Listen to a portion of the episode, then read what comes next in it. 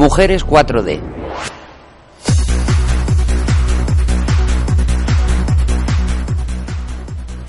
Una nueva dimensión.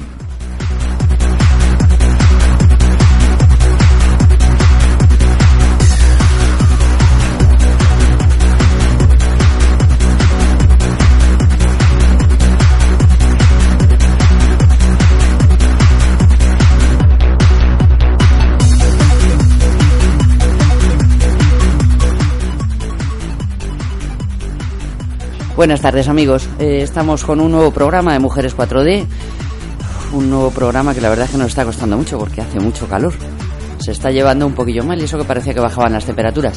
Está con nosotros Ezequiel Triñaque, buenas tardes Ezequiel, Buenas tardes, ¿qué tal? tú también estás con calor, Eh, tú, estoy tú con lo llevas calor, mejor. pero yo yo- prefiero, mejor. prefiero el calor al frío. Eso, eso. Qué suerte tienes.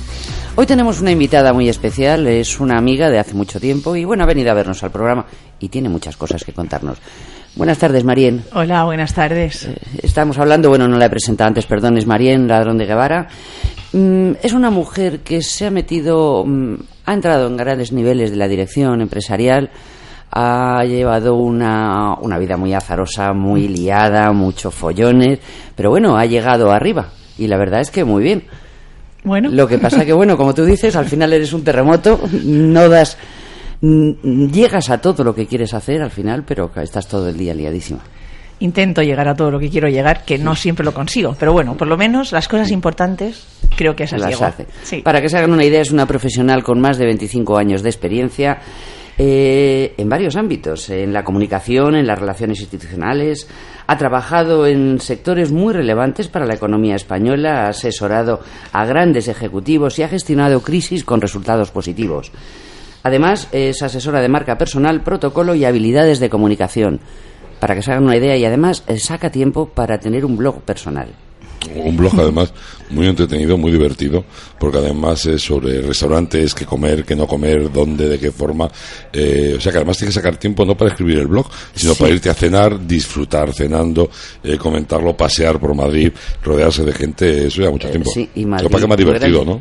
Eso es muy divertido. Divertido. ¿eh? Lo que pasa es que mantener el equilibrio entre comer, beber y adelgazar es una cosa a veces un poco complicada, pero bueno, Bueno, es la, muy divertido. La ventaja es que como te mueves mucho, pues no, no llegas a... No te apoltronas. No, no me acuerdo, engordas no, no. tanto. no cala lo que tomo. Ahora vas a cambiar, va a tomar un nuevo rumbo tu vida, todavía no sabes cuál. Eh, cuéntanos un poco mm, a, a dónde has llegado y qué te ha motivado para dejar el trabajo que tenías. Bueno, a veces es una decisión difícil. Yo siempre he sido muy conservadora. Siempre estás pensando en que tienes un hijo, en que tienes que tener a tu familia, sacar a tu familia adelante. Y creo que a veces nosotros elegimos lo que queremos hacer y veces te eligen. Pero yo creo que eso pasa en todos los ámbitos de la vida, en el profesional y en el personal. Pues hay una pareja a la que elegiste tú y otra que de pronto dices, oye, este señor me eligió a mí, no es donde, donde quiero estar, ¿no? Pues yo creo que profesionalmente pasa un poco lo mismo. Entonces, yo he estado trabajando hasta, hasta el viernes, o sea, hasta hace nada, dos días, en, en UNESA, en la Asociación Española de Industria Eléctrica. Ha sido una experiencia. Eras la directora de comunicación de todo el grupo. He sido directora de comunicación, he sido directora de relaciones institucionales y de responsabilidad social. Eh, bueno, entré como directora de comunicación y a los cuatro años cambié de, de posición y me dediqué más a las relaciones institucionales. Y luego creamos un departamento de responsabilidad social, que aunque ya se hacían cosas, porque el sector es muy potente en esto, pero bueno, no teníamos una dirección como tal en UNESA. Eh, UNESA va a cambiar, se va a dedicar, se queda más, más reducida, se queda dedicada a la distribución eléctrica y bueno, pues es un proyecto diferente. Ese proyecto diferente, bueno, como cuando tú ves cómo van yendo las cosas, pues te planteas si quieres o no quieres seguir ahí. Y es una decisión difícil. Bueno, bueno, en mi caso coincide que mi hijo ha terminado la universidad, que vuelve a casa y que es una circunstancia, pues si quieres, más cómoda. Y se ha planteado en el sector una reducción. Había la posibilidad de acogerte a un ERE. Y bueno, y pues, te has echado para adelante y te has lanzado. pues ahí estoy. Supongo que como también es, mm, ¿sabes? A veces es por edad, pues a lo mejor si no, aunque yo no hubiera echado para adelante, pues a lo mejor me hubieran echado ellos para adelante también. Pero bueno, eso es lo que, lo que estábamos hablando antes de, antes de entrar. A veces no sabes si has tomado la decisión correcta o no, pero creo que hay un momento en la vida en el que tienes que, que decidirte hacer algo que verdaderamente quieras hacer en ese momento. ¿Dónde voy a ir? Pues no lo sé. No lo sé. Sí sé que tengo cuatro o cinco sectores en los que me apetece muchísimo trabajar que mezclan un poco toda mi experiencia hasta ahora y si encuentro lo que me apetece en uno de ellos, pues ahí quiero ir. Y si no, pues creo que lo haré como autónoma y seguiré mi carrera independiente. Hombre, de alguna forma, como decías, ahora llega el verano, te puedes plantear el relajarte, descansar, ver las cosas desde la atalaya. Ma- María, es imposible que se relaje ni que descanse. No, pe- pero, pero en agosto sí, que me voy con mi madre, que me cuide y, me, y descanso. Hombre, lo que pasa es que realmente es un cambio muy importante y, y no debe precipitarse. Me refiero, eh, llegar a donde has llegado, a un puesto de alta dirección, eh, mm, supongo que te habrás dejado cosas por el camino, que te habrá costado en ciertos momentos tirar para adelante. Eh, ya has llegado, lo has conseguido, lo tienes todo hecho, mm, pero de alguna forma ahora, lógicamente, no te vas a, a- a quedar fuera del mercado, pero tienes que pensártelo con tranquilidad. ¿Cómo se ha llevado todo Lo eso? tengo que pensar con tranquilidad. A ver, yo creo que el- mm, a veces cuando sales de un determinado trabajo, el problema que tenemos, sobre todo las mujeres, ya que estamos hablando en un programa de mujeres, es que nos falla la autoestima. Nos falla, pues somos para algunas cosas menos, no menos ambiciosas, negociamos peor mm, los salarios. Hay ciertas cosas para las que todavía yo creo que no actuamos en la manera que han actuado los hombres tradicionalmente. Entonces se te plantea, bueno, ¿qué puedo hacer? Eh, voy a llegar ahí. Creo que lo que sí tienes que aprovechar es el chute de adrenalina de haber estado haciendo durante unos años lo que quieres hacer. O sea, yo he sido la primera mujer eh, directora de la Asociación Eléctrica, o sea, de UNESA. Entonces, bueno, pues eso creo que es algo que tengo que tener en mi cabeza y pensar, bueno, pues entro en un sector muy masculino, lo he conseguido, he estado ahí, ahora ya no estoy, no pasa nada. Pero toda esa experiencia tengo que llevármela conmigo. Has dicho algo muy importante, perdona, Ezequiel. No, no, Es solamente eso. Eh, has dicho que las mujeres somos malas eh, negociando. Siempre se habla de que la mujer eh, siempre tiene eh, es la más desfavorecida en una relación laboral, eh, que tiene sueldos peores, peores condiciones, y siempre se ha achacado a las empresas y, al- y a la sociedad. Tú has dicho lo contrario, negociamos peor. En muchos casos también es culpa nuestra. Yo creo que sí. Yo creo que hay ciertas cosas, eh, probablemente la generación nueva no, no tenga nada que ver con nosotros ya, pero yo creo que nosotros nos han educado en que no se hablaba de dinero, que tenías que buscar otras cosas que no era tanto el salario. Eh, nos han convencido, mm, o nos hemos dejado convencer, con la importancia del salario emocional. Yo el otro día daba clase de comunicación a un grupo de, en un máster de recursos humanos. Y yo eran chicos y chicas. Le decía, vamos a ver, creo que el salario emocional es importantísimo, pero a mí mi vida me ha llevado a pensar que el salario monetario, De el de verdad, es el que te permite vivir bien. Entonces, Claro. Si no tienes un salario que te permite vivir bien, ¿de qué te sirven esos caramelos, por decirlo de alguna manera, que te regalan? Y es verdad, nosotros, ahora con- bueno, como luego ya sé que hablaremos de, la asociación, tuvimos una, tenem- tuvimos una ponente, una persona que lo que te enseña es a negociar esos salarios. Porque normalmente, a ver, hay cosas que suenan un poco atópico, no todas somos iguales, igual que todos los hombres no son iguales, pero sí que por lo visto, eh, cuando vamos a negociar y te dan una banda salarial, vamos, o no te dan una banda, te dan una cantidad, la empresa siempre tiene una banda salarial, nunca es, es un salario fijo. A los hombres dices 5 y ellos dicen 55, a nosotros nos dicen 5 y pensamos, uff, qué bien, con 5 yo ya más o menos Yo Me conformo. sí, voy me, poner. me voy a conformar. Entonces, no somos capaces de decir, bueno, no, yo quiero más, voy a, vamos a ver qué puedo conseguir. De hecho, vamos, yo lo sé por mí misma. Eh, cuando hablamos de dinero, pues ahí pienso ya, uy, a ver, ¿esto cómo lo hago? O sea, que creo que es un punto que sí que tenemos que, que aprender, que tenemos que mejorar. Yo no soy mujer y también me cuesta mucho trabajo hablar de dinero. ¿eh? Me cuesta también mucho trabajo hablar de dinero. Pero por- es por la educación. Sí, sí. Yo creo que nos han educado en general así. Oye, para llegar, para llegar a puestos como los que tú has ocupado y como los que vas a seguir ocupando, eh, hablamos mucho de la conciliación, tanto familiar como profesional, ¿no? Como, como alternar el trabajo y la vida familiar. Eh, ¿Has renunciado a mucho de tu familia por, por los logros profesionales? ¿O lo has sabido o se puede ajustar todo? Yo creo que se puede ajustar. Yo más bien renuncié durante una parte de mi vida a seguir creciendo profesionalmente para poder dedicar más tiempo a mi hijo. O sea, mi elección fue en ese caso la contraria. Y yo siempre tengo muchas amigas jovencitas con niños pequeños. Yo creo que hay que buscar, primero es fundamental, si tienes hijos, bueno, si estás sola te tienes que arreglar tu vida. Claro. Pero si tienes una pareja, yo creo que la conciliación tiene que ser igual para el hombre que para la mujer. Mientras se asocie conciliación con mujer, difícilmente vamos a conseguir nada.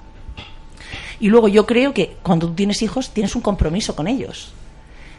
También es verdad, cuando hablamos de tiempo de calidad o tiempo cantidad, pues es lo que hablábamos, ¿sabes? ¿dónde, qué es, qué es más importante? Está muy bien un tiempo de calidad, pero un tiempo de calidad de cinco minutos para un niño no es nada. Pero de su padre o de su madre, ¿eh? no hablo Sí, en sí, este sí, no, caso, necesitan los dos, de hablamos, acuerdo. hablamos de los dos.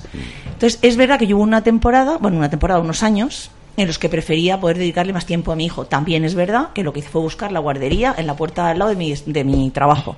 Entonces, por las mañanas íbamos juntos, llegué a un acuerdo con mi jefa y entonces lo que hacía era, pues salía a la hora de recogerlo del- de la guardería y lo llevaba a casa, lo dejaba en casa, o con su padre, con una persona que nos ayudaba, y me volvía a trabajar. Pero sí, por lo menos, mantener ese contacto. Y luego lo que sí he hecho ahora de mayor es que intento compartir con él muchas cosas de su experiencia y de la mía. Y entonces ahí yo creo que también llegas a un... Pero siempre algo hay que sacrificar en la vida, Sí, está para claro, todo. está claro, pero yo creo que efectivamente se puede conciliar bastante bien el tener un éxito profesional y a la vez tener vida, vida familiar. Renunciar a otras cosas, evidentemente todos tenemos hobbies o pretendemos tener hobbies y a lo mejor tenemos que dedicar menos tiempo, pero yo creo que para la familia y para el trabajo siempre se puede engranar de una forma suficiente, de una forma adecuada. Yo creo que cada vez va a ser más fácil. Sí, Porque cada vez yo muchas veces pienso, cuando hablamos de las mujeres, llegar a los puestos de responsabilidad, a veces yo creo que es muy importante, porque si no llegamos ahí no sirve para nada, pero creo que es casi más importante el que haya un tipo de liderazgo femenino en las empresas, sea hombre o sea mujer el que dirija, más que que llegue una mujer. Porque claro. a mí, por ejemplo, lo peor que he tenido en mi vida ha sido jefas mujeres. O sea, lo digo abiertamente. Entonces, mm, si llegas ahí y lo que haces es asimilarte al hombre. Hablamos del hombre como apoyo, como compañero. O sea, no hablo del hombre jamás. Sí. Yo creo que sin ellos o sin vosotros no vamos a llegar a ningún sitio. No, no, si es que no necesitamos los dos, está No claro. necesitamos. Entonces, pero si llegas y lo que adoptas es las conductas masculinas, Eh, no puede ser, no puede ser, somos diferentes, aquí lo decimos siempre. no conseguimos O nada. sea, no somos ni mejores ni peores, pero somos distintos. porque Cada uno tiene sus manías, sus cosas, sus costumbres, su forma de No, ser. y, y- Eh, y la forma de ver las cosas Sí. y no tiene por qué ser mala una u otra No. es la forma y yo creo que una mujer tiene que comportarse como tal y, y a, y a aceptar o adoptar la medida que considera en base a como ella piensa y un hombre de otra forma yo creo que no es más no, No. no es ni más complicado ni más ni más ni más eh, liante para nada creo que es así ya está o, otra cosa que hemos hablado también muchas veces y es los beneficios los falsos beneficios, mejor, que se conceden a las mujeres. Eh, la idiotez de decir, oye, es que la paridad. Es que, pero ¿por qué la paridad? Si puede haber ocho mujeres en un sitio de diez y realmente lo merecen. Entonces, esa serie de beneficios a la larga yo creo que perjudican a la mujer. y yo creo que nos hacen un flaco favor. Mm, para mí siempre ha sido una cosa en la que nunca he tenido un criterio muy, muy claro. No sé si es bueno o malo. O sea, en algunos casos creo hay sectores que o entras por la vía de la paridad o no entraríamos nunca, como son los consejos de las compañías. Al final llegas ahí con una determinada edad, con un determinado conocimiento del mercado y, bueno, pues yo te conozco a ti que has presidido esta empresa, lo has dirigido y te llevo mi consejo y tú me llevas al tuyo. Entonces ahí o abres una espita de alguna manera o no entraríamos las mujeres. También es verdad que el hecho de que una mujer entre solamente por, por la paridad a ser directora, pues a veces te genera, yo por lo menos es lo que he vivido en mujeres que he visto actuar, el no creerte verdaderamente que estás donde estás, perdón, porque sirves, porque, lo vales. vales, claro. Entonces la manera de actuar es muy similar a las cosas que las mujeres queremos mm, eludir. Entonces yo creo que hay que buscar un poco sectores, sí, abrir para que la mujer pueda entrar, pero una vez que ya está abierta la puerta, que llegue la que se lo merezca. ¿Tú no crees que, que vamos avanzando hacia eso por sí solo? Me refiero. Yo siempre he dicho que en los consejos de dirección realmente mm, mm, faltan las mujeres. Pero faltan las mujeres porque la mujer se ha incorporado a la, a la vida laboral pues hace 30, 40 años. En líneas generales estoy hablando, ¿no? Entonces, de alguna forma, eh, las personas que están en los consejos son gente ya más mayor, con mucha experiencia, que lleva muchos años eh, de profesión laboral, o sea, trabajando. Y claro, la mujer está llegando, todavía no ha llegado. O sea, yo creo que ya podemos. ya- Sí, ¿tú yo crees? creo ya. Yo creo que ya hace años que hemos llegado. O sea, yo creo que eso es un poco la excusa masculina. Ajá. Yo recuerdo un día hablando con unos compañeros, además de- del sector, hablábamos de eso. Y entonces uno de ellos me dijo: Es que, claro, es más difícil en este sector que haya mujeres directivas porque os habéis incorporado muy tarde al mundo, por ejemplo, de la ingeniería. Y le dije: Es que yo no soy ingeniero ni quiero ser ingeniero. Y yo llevo ya, pues eso, muchísimos años trabajando. ¿Por qué no voy a poder llegar? En una empresa no todos son ingenieros, aunque estemos en un sector Sí. Muy ingenieril, por decirlo de alguna manera. Pues tienes, hay abogados, hay, hay médicos, es que hay de todo, hay psicólogos. ¿Por qué no podemos llegar? Y me acuerdo que otro de otra compañía le dijo, mira, eso recuerdo que lo comentamos hace 30 años, cuando Claro, tú y yo entramos aquí. no.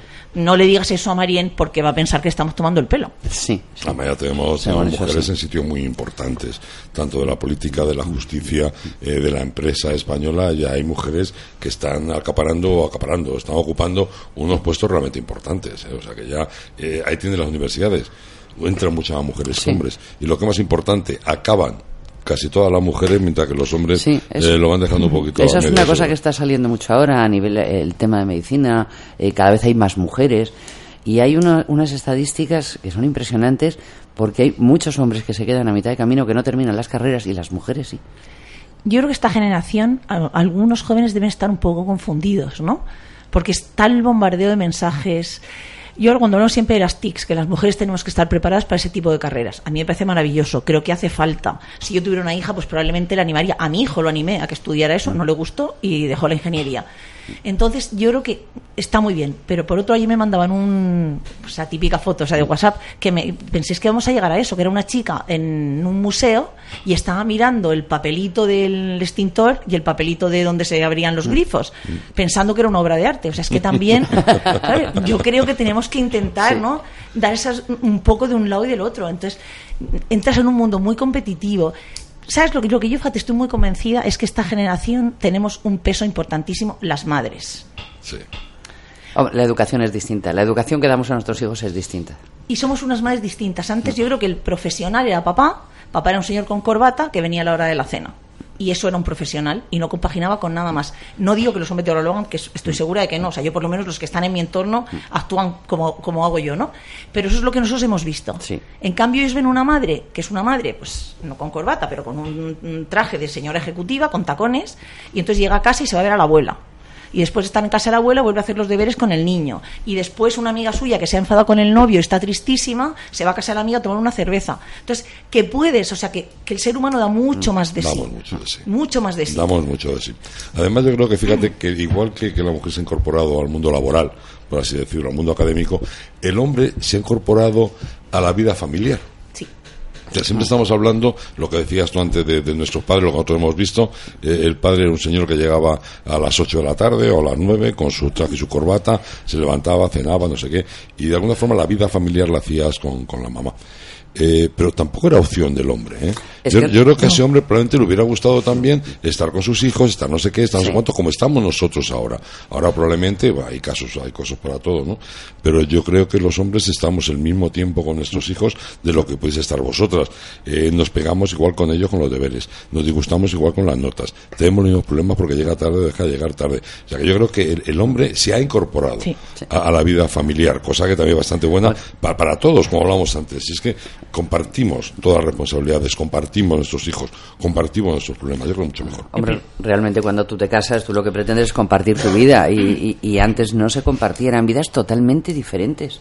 O sea, es Pero- que no tenían ni temas de conversación. Sí. Pero no era una opción, era, un- No, era- era- era el claro. rol de cada uno y es lo que, lo que lo que que tocaba. hacer. Sí, yo creo que el primer beneficio es el hombre, en este sí, caso. sí, por supuesto. Porque además, si te fijas en los abuelos, tú ves a, a nuestros abuelos que se volcaban con sus nietos. Porque no es que con mi hijo no he podido. O sea, no ha sido una elección. Es verdad, es una frase muy. Sí, o sea, no ha sido una elección de los hombres. No, no. Por eso yo cuando es que yo creo cuando hablamos de mujer, de llegar a un puesto, para mí lo primero, o sea, yo nunca uso la palabra feminista, que es vamos, me parece una palabra valiosísima, pero creo que se ha mm, Está mal utilizada, mal. sí. Entonces, como se ha utilizado mal, parece que es algo en contra del hombre. Yo por eso intento siempre mm, eludirla. Yo creo que somos un equipo en el trabajo, en la familia, en los amigos, y que juntos es como tenemos que hacer un mundo mejor. Que al final, ¿por qué queremos llegar ahí las mujeres? Pues para hacer un mundo mejor, por lo menos esa es mi intención cuando quiero llegar a algo, para mejorar. Eh, eh, está claro. Eh, tenemos que hablar de una cosa importantísima. Tenemos que hablar de Samia, ¿no? Eh, pero eso lo habíamos dejado para el final, Ah, me callo, porque, me callo, claro, me es que eso, eso no te lo he contado a ti. Tú sabes que todos los días dejamos un pequeño espacio para hablar de mujeres emblemáticas, que de alguna forma pues han llegado a la historia por una u otra razón. sí. Y claro, eh, es, es otra faceta más de Marien que no la hemos contado, si te has fijado, ni la he mencionado al principio. Tengo una boca- Que- entonces, si os, si os- si os parece, vamos a poner un poquito de musiquita y seguimos avanzando. Pues eso depende de Isma. Cuando Sí, Isma a ver quiera- si Isma nos la pone, porque quiera. siempre le pillo a traición. Eh, claro, que no lo avisan nunca, pobrecillo. Que nos anime la tarde ahora. Ah, nos pone. starting in my heart, reaching a fever pitch, and it's bringing me out the dark. Finally, I can see you crystal clear. Go ahead and sell me out, and I'll lay your ship bare. See, I'll leave with every piece of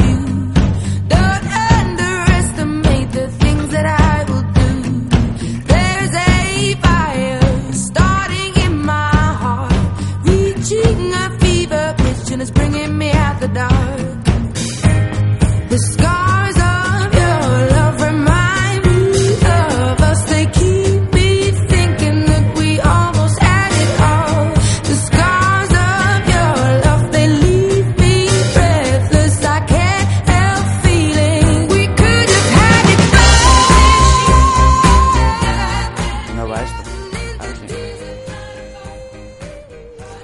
Bueno, Ezequiel, te voy a engañar un poquito más.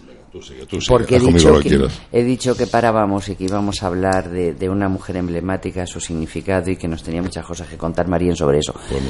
Pero voy a adelantar otra cosa más. O sea, hablábamos de que es una mujer muy acelerada, eh, que, que- que no sé cómo llega a hacer todo lo que llega.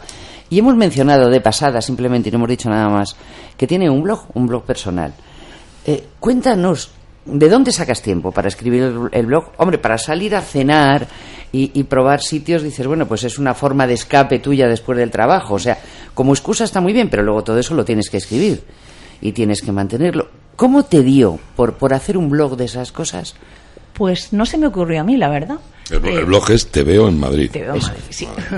No se me ocurrió a mí. Mm, Yo estaba en ese momento trabajando en una consultora de comunicación y me llamaba muchísima gente a preguntarme dónde ceno. Bueno, yo he hecho muchas cosas también de protocolo, de organización de eventos. Entonces, ¿y dónde organizo esto- una boda? ¿Y dónde voy a cenar? ¿Y dónde llevo unos clientes que tengo? Y dos amigas mías me dijeron, ¿pero por qué no lo escribes? Así te ahorrarías te- estar hablando con todo el mundo, que da igual, porque mis amigos me siguen llamando y preguntan igual. O sea, ay, no hago tiempo a leerte. Digo, bueno, pues fenomenal. Entonces, empecé así. O sea, de hecho, una amiga me hizo la carátula del blog que yo no sabía ni cómo se escribía en aquella plantilla. O sea, que fue completamente como un kamikaze. Me tiré sin pensar mucho más. Y luego es verdad que hubo un momento en el que empezó a subir, a subir, a subir, a subir. Y me divertía muchísimo porque me escribe muchísima gente, me siguen escribiendo pues para preguntarme esas cosas o para preguntarme cómo se visten para una boda, porque también hablo de protocolo y moda. O me llaman para decirme que tiene un aniversario y que dónde lo celebran y luego me mandan una foto. O sea que generas divertido. una relación sí con gente que no conoces. Ahora, el tema de las visitas es, es más complicado y, te- y, o sea, es como un poco menos gratificante, por decirlo así, porque con todos los criterios SEO que te va cambiando Google, de pronto Facebook me engaña y me esconde y ayer, por Sí, ejemplo, sí, a nadie no de mi sabes. familia le había llegado mi post cuando lo había publicado. O sea, cosas un poco raras. Pero bueno, al ¿Y eso final, por como qué me gusta... produce? Pues yo no lo sé, es porque no haces publicidad o por qué. Pero el caso es que yo... Sí, de vez en cuando desaparecen publicaciones que has hecho, luego aparecen después, eh, lo Sí. miras, a lo mejor miras en el teléfono, no sé qué, y dices, "Bah, si no está esto, que, pues, no está. Pues ya está, la culpa a Isma siempre. Isma que no lo ha subido. Y luego después si lo, lo ves en otro sitio, no. La verdad es que hacen cosas muy raras, no sabes. Yo creo que no tenemos, no tenemos mucho control de eso nosotros. No, ¿eh? a mí esta mañana que tenía todo el plan organizado para lo que quería hacer, pues de pronto se me ha caído el servidor del blog. Y entonces. ¿eso qué haces? Claro, es que, es que yo no sé eso, o sea, yo sé Claro. vamos, sé, escribo, que es lo que me gusta, pero eso no lo sé hacer. Entonces, sí es verdad que se, te complica mucho más la vida de lo que parece cuando, cuando alguien me les mira, está, se pasa la vida en la calle, qué divertido, cenando. Sí, claro, claro, es lo que parece, pero, pero por eso te decía, digo, que Claro. eso, eso lleva mucho Pero trabajo. yo ahora llego y para el post de mañana tengo que pasar las fotos que he hecho, etiquetar las fotos, ponerlas en el tamaño adecuado, escribir, mm, leer información, porque a veces, oye, Sí, voy a sí. un sitio a comer, pero si es de un grupo, es de otro, el dueño es no sé quién, no me lo sé. Eso lo tengo que investigar. Tienes que fijarte en la decoración mientras estás comiendo. A mí no me gusta estar escribiendo y haciendo cosas cuando estoy con amigos. No, parece bien, no, por supuesto. No. estoy de luego, luego al llegar. Luego escribo y lo suelo hacer por la noche. Y luego me levanto un poquito más temprano por la mañana para releer y publicar, porque por la noche se te va alguna letra. Pero, me, pero me divierte. Es muy divertido. Y cuando divertido. alguien te llama y te dice algo, ¿sabes? Ay, qué bien que salí el otro día y fui. Bueno, pues eso. O hay gente que me escribe en privado y me dice, oye, decías que estaba muy rico la carne de este sitio, fui ayer y no me gustó nada. Pero como siempre que te sigo aciertas, no te lo voy a poner en público. No, a- además O es que es- eso puede ocurrir. Yo creo que nos ha ocurrido a todos alguna vez que, que tienes un restaurante o tienes varios restaurantes en los que vas con frecuencia y, y en los que estás muy a gusto. Y un día con unos amigos dices, "Joder, mira, vamos a ir a tal sitio que vamos a comer fenomenal, que no sé qué. Y ese día, pues se lucen. Pues como te pasa siempre, como tú haces el arroz y cuando vienen unos amigos dices, joder, lo que me ha quedado a mí el arroz. Sí, sí, es verdad, Eh, sí, es, es verdad. inevitable, es inevitable, es inevitable. La ley de Murphy. La, la ley- la ley- la ley de Murphy. O sea, en vez, de, en vez de estresarte, te relaja. Eso te relaja. En general me relaja, pero hay veces que me estresa, porque por ejemplo ahora es que... ten- Te estresa no- la obligatoriedad. Claro, suelo tener un fondo de cosas, porque me gusta publicar de manera rigurosa. Entonces este mes, por ejemplo, no lo he conseguido. Entonces cuando no lo consigo me estresa porque creo que el lector le da igual si lo hago por hobby o lo hago por otra cosa. Mm, agradecida tienes que estar, aunque tú le das una información, a que él te sea fiel. Sí, sí. Entonces si él espera que el miércoles voy a contar qué se puede hacer o un viernes para el fin de semana y no publico, eso sí me estresa. Luego el estar ahí, ¿sabes? Pensar dónde voy, qué hago, buscar cuáles son las mejores ¿Eso cómo, tardes, cómo me te divierte. organizas? Me refiero a nivel de restaurantes. Eh, tú te haces un planning, te llaman a ti, te ofrecen algo, o, o eres tú la que vas seleccionando porque has visto noticias de que han abierto un nuevo restaurante en un nuevo sitio. Leo muchísimo sobre qué se abre, qué no se abre. O sea, normalmente las, eh, los suplementos de fin de semana donde vienen cosas los leo. Y luego es- hay gente que me recomienda también sitios para que vaya. Y a veces descubro por azar. O sea, voy a un sitio, alguien me lo que he quedado para comer. Un sitio. Claro, y lo que intento ahora, es lo que sí estoy intentando es alternar descubrimientos. A la gente le gustan mucho los descubrimientos, pero hay sitios en Madrid maravillosos de toda la vida que no nos puedes olvidar. De verdad. Hoy, de por verdad. ejemplo, he quedado para comer y ha sido la otra persona la que ha reservado. Y he pensado, pues qué bien, porque hace año y medio que no vengo a este restaurante y es estupendo. Eh, ya no lo vuelvo a escribir, pero sí que actualizo el post, le cambio la fecha, pongo que es de, pongo esa actualización, eh, lo, lo aviso. Ajá. Y ya, bueno, pues vas moviendo otras cosas. Entonces, pero sí es verdad que una lista de lo que se inaugura la tengo. Y de donde quiero ir también. Y luego, pues hago rutas de cervezas, hago mejores postres, todo eso. Tengo, sí, ahí tengo más o menos una agenda en la que voy rellenando. Ahí sí que tienes que tener cuidado con el engorde y la adelgace con los postres. Ahí sí, postre, como ahí demás. sí. No, Desde- pero, pero me parece una idea extraordinaria, efectivamente, el tema de, de grandes restaurantes clásicos en Madrid que merecen mucho la pena, pero muchísimo la pena. ¿eh? Sí, la verdad es- Muchísimo la pena. la verdad es que y, sí. y son un auténtico valor seguro. Sabes que ahí Sí. no te vas a equivocar. Sí, porque ahora inauguran muchos, eh, nueva eh, nuevos productos, nuevas, no- nuevas pre- presentaciones. Dicen, mira, yo lo que quiero es comerme Yo- yo una buena llevado- carne. Yo y- personalmente me he llevado chascos realmente importantes. Sí. ¿eh? Pero realmente importantes. La verdad es que sí hay sitios que se ponen de moda y de repente vas y te quedas, dices, ¿y esto se ha puesto de moda? Sí. Nos hemos encontrado alguna vez sitios que dices, jo, eh". Y el Y claro, como, moda. como se lleva, todo el mundo tiene que pasar por allí. Sí. Pero la comida, honestamente, es una porquería en algunos sitios. ¿eh? Yo cuando voy no me gusta no publico. O sea, hay sitios que la gente piensa que no conozco y sí que conozco. Pero como he ido y no me ha gustado. Y tampoco quiero escribir para hacerle daño queda, a nadie. Queda, queda mejor eso, ¿verdad? Yo Queda escribo para eso. recomendar, no escribo Sí, para sí, criticar. Estoy, estoy totalmente de acuerdo. Estoy totalmente de No escribo acuerdo. nada. Me parece muy bien. Yo, por ejemplo, otro día estuvimos eh, con, con gente de, de- de la restauración y nos comentaban el tema de los blogs, de los tipas Bexor, o de los Sí. Bexor. Sí, Comentarios, sí. digo, mira, yo es que si un restaurante no me gusta, tengo dos opciones. O no voy, o le digo al camarero, oye, mira, mm, no me ha gustado esto, no me ha gustado aquello, o no vuelvo, o ya veremos lo que hago. Pero eso de meterme por internet a comentar, a criticar, a no sé qué, mira, mm, Ha- Hacen daño gratuitamente y además un daño y además que, en muchas ocasiones es injusto, puede ser irreversible. Sí, porque un sí. día lo que hablamos, Carmen, un día a ti personalmente te ha atendido bien, a ti personalmente te ha gustado, no sé qué. O ha habido un No, problema, lo que día, sea, No, no puedes hacerlo. Yo creo que esto de escribir y opinar, además que es que no, no todos sabemos de todo, ¿eh? No, todos sabemos de todo. Yo he visto sitios que, que alguien lo ha criticado y, y el sitio se acaba hundiendo porque se ha ido corriendo la voz. Dices, bueno, un problema puede surgir en un momento dado a cualquiera. Sí. O sea que no tiene por qué eh, ser una cosa que además eh, permanece ahí, porque te metes en las redes, metes esas cosas y eso siempre lo tienes ahí. Y, y yo creo que desde luego no se les hace, no se les hace ningún favor.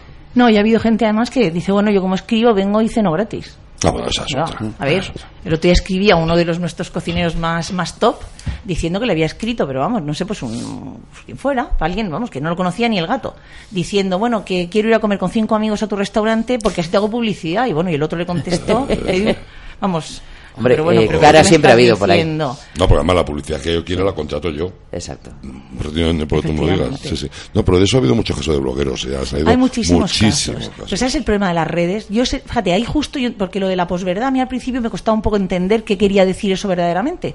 Y el otro día tenía que contarlo en una clase y dije, lo tengo que entender bien porque si no es imposible.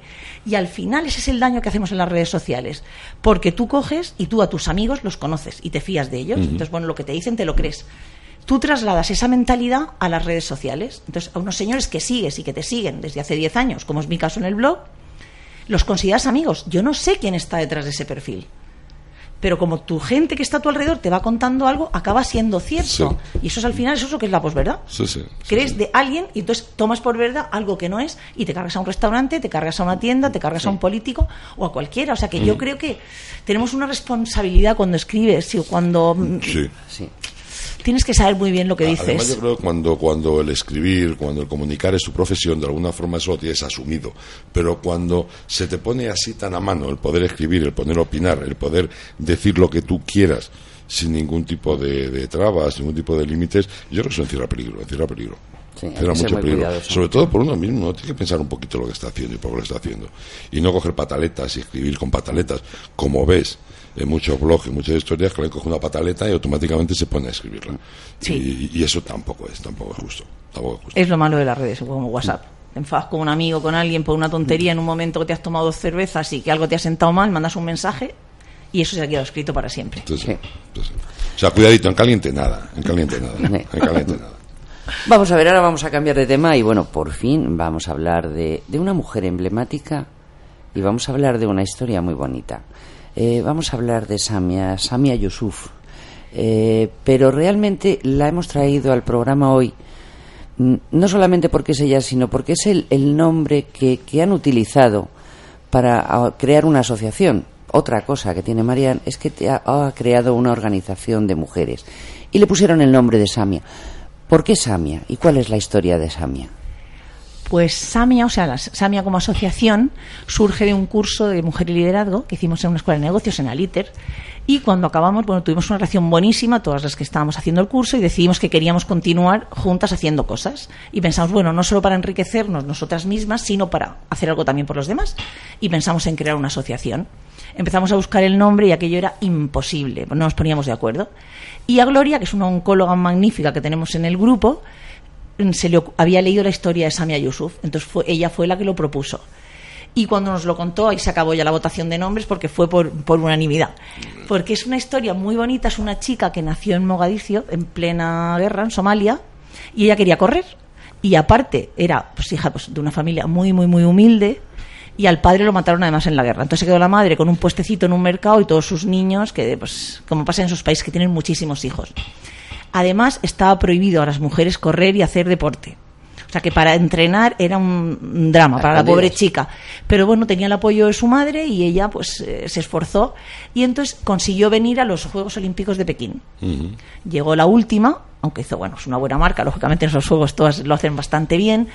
Pues eh, se- las zapatillas pues sean del año de la polca, eh, todo, pues su camiseta, se veía que era una niña, bueno, pues que distinta a las atletas, pero ella llegó ahí, bueno, entonces el nombre pues se saltó y se conoció que era, pero nada más. Y ella dijo que quería volver y ella quería clasificarse, que ella quería conseguir ser una atleta de verdad. Volvió a su país, siguió entrenando, entrenando y consiguió venir a los Juegos Olímpicos de Londres. Y fue cuando sucedió el, el accidente de Lampedusa que se ahogó.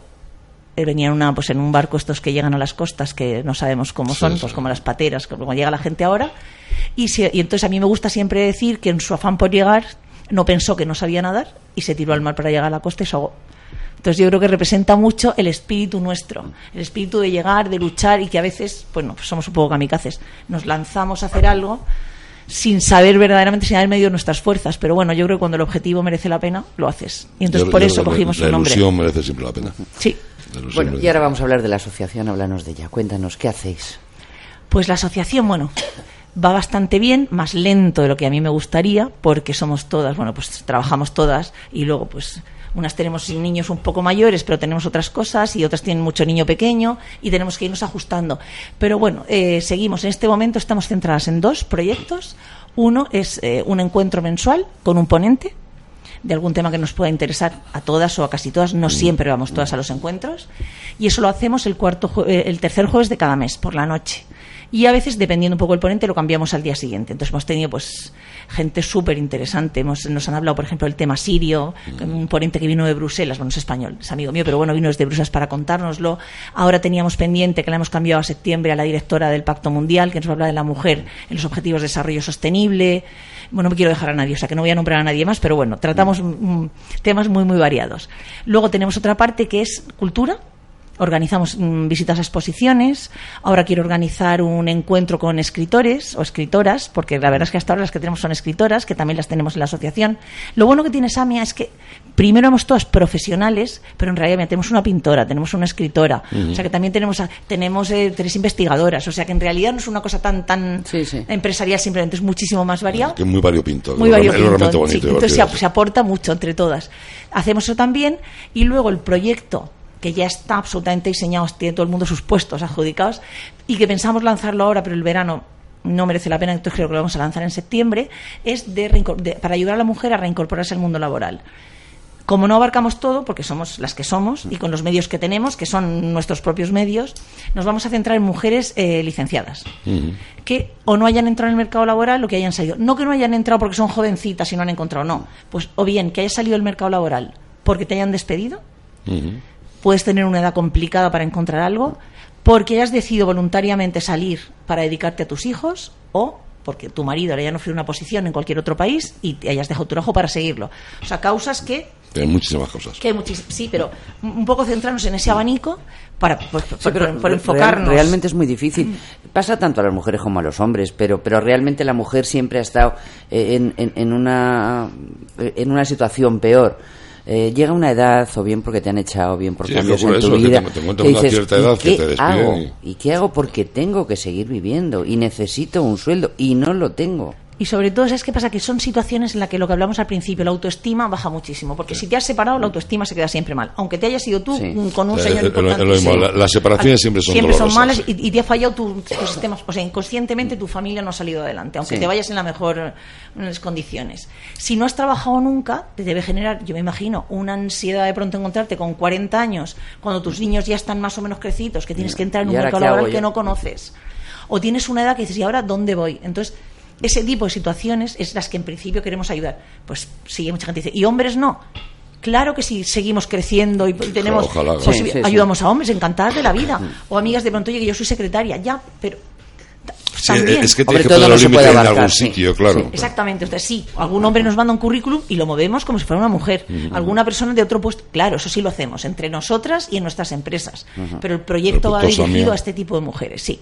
Entonces, eh, la primera línea de fuego es una, son coach, que son todas también socias, claro.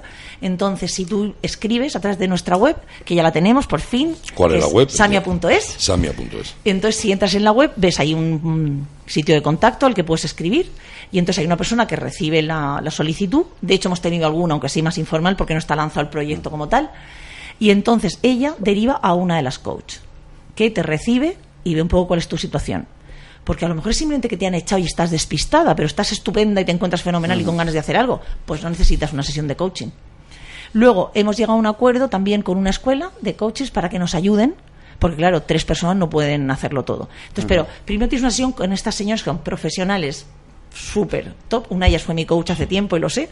O sea, son fan- y, y además han cedido sus propios eh, despachos, o sea, sus, Sí, sus sí, sí. consultas. Te reciben ahí.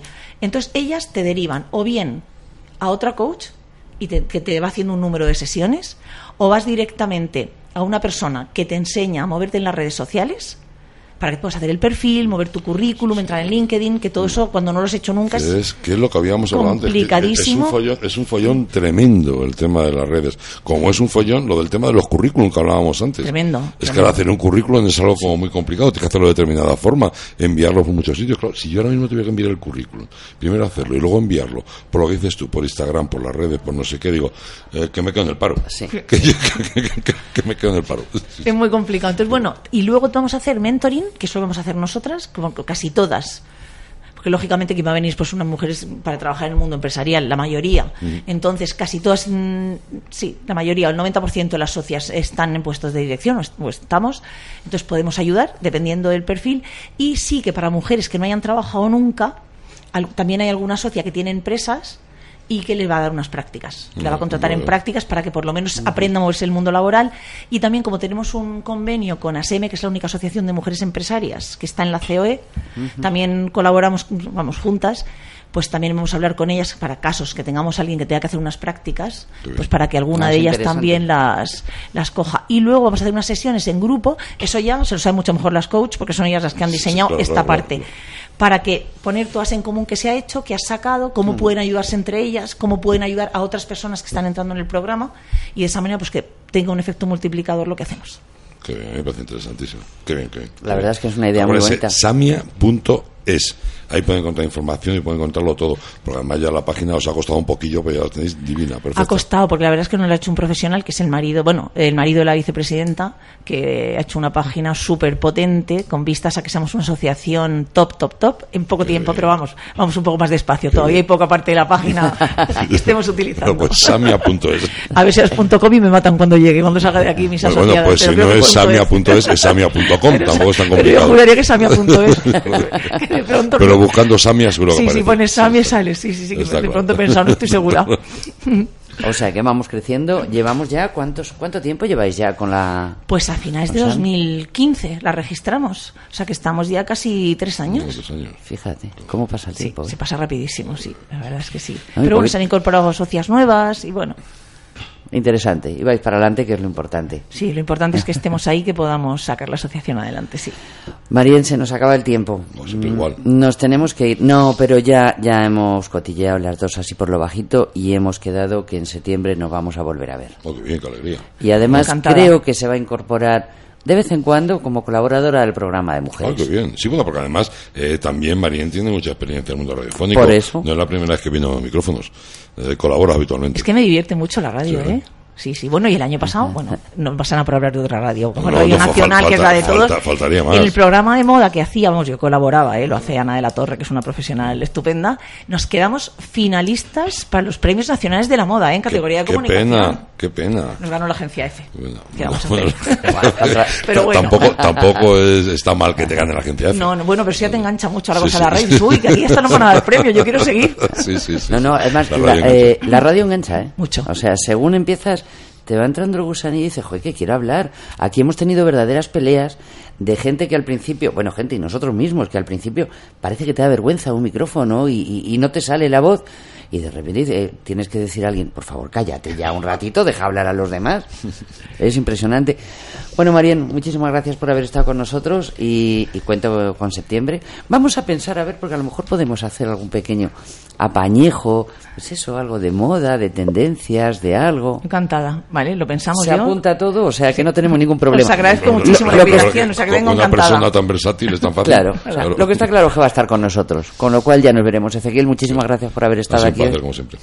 Y hasta el próximo día. No sé si vamos a tener más programas ahora, más programas desde aquí, desde el club, pero sí vamos a hacer entrevistas. Vamos a aprovechar el verano para hacer una serie de entrevistas a mujeres, mujeres peculiares, cosas que se han quedado en el tintero porque no han podido venir hasta aquí.